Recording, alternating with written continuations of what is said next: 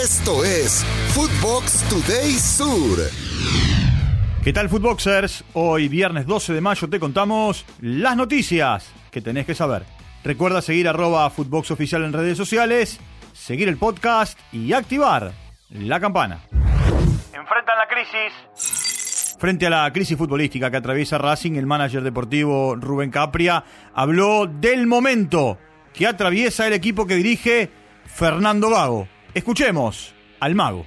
Ya, yo creo que todos los equipos tienen eh, diferentes motivos y diferentes atenuantes, eh, mermas en el rendimiento. Lo que no puedo hacer hoy es un diagnóstico definitivo de situación porque el fútbol es muy dinámico, pero por supuesto que tenemos plena confianza y no tengo dudas que vamos a salir de una situación momentánea, sobre todo en el torneo local. Tevez quiere dirigir. Carlitos Tevez pasó por el piso de Teis Sports y tocó varios temas, entre ellos su futuro como entrenador, en donde reconoció que le gustaría dirigir a un equipo que tenga un buen proyecto y no estar de equipo en equipo. Acá, las declaraciones del Apache.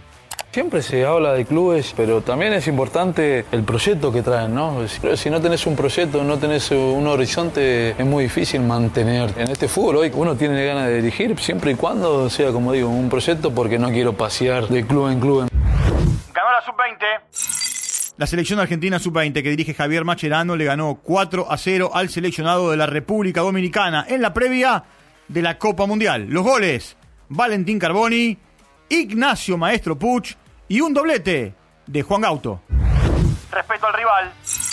Guillermo Farré, director técnico del Verano de Córdoba, habló de cara al partido frente a Boca en la bombonera. Se mostró con un respeto absoluto hacia el técnico Geneise y comentó lo siguiente.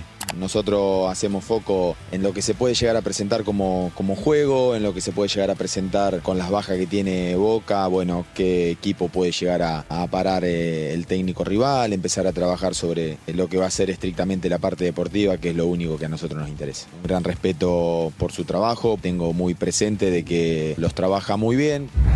Amor por el millonario. En una entrevista con SportsCenter, el paraguayo Miguel Almirón contó el inicio de su amor por River Plate y reveló que tiene un tatuaje millonario. Estas son sus palabras.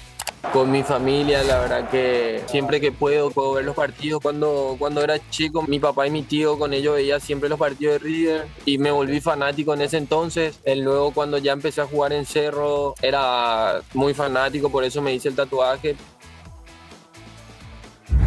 El consejo de Maradona. Harry Kane, figura del Tottenham, recordó su charla con Maradona ya por 2017. Fue un día genial. Estábamos jugando en Wembley, yo me estaba preparando para cambiar, Mauricio Pochettino me llamó para ir al vestuario del entrenador. No sabía que allí estaba Maradona. Entré, nos saludamos y nos dimos un abrazo. En el video se ve que me dice que use mis ojos para engañar al arquero a la hora de definir. También tuvo palabras de elogio para con el Cuti Romero. Cuti es fantástico, tiene gran calidad con la pelota. Puede jugar eh, con la presión marcando los espacios. No tiene miedo a jugar, comentó el delantero inglés. El Granate golea y avanza. Lanús venció a Sol de Mayo de Vietma y se clasificó en la Copa Argentina para los 16avos de final. Ahora jugará con Colón, Lema, Esquivel y el eterno Pepe Sand. Marcaron para el equipo de Kudelka el serbio Jerovic. Descontó para Sol de Mayo. Empate agónico de la Juve. Cuando parecía que el triunfo era para el Sevilla en Turín, en la última jugada del partido, la vecchia señora estableció el 1 a 1 final.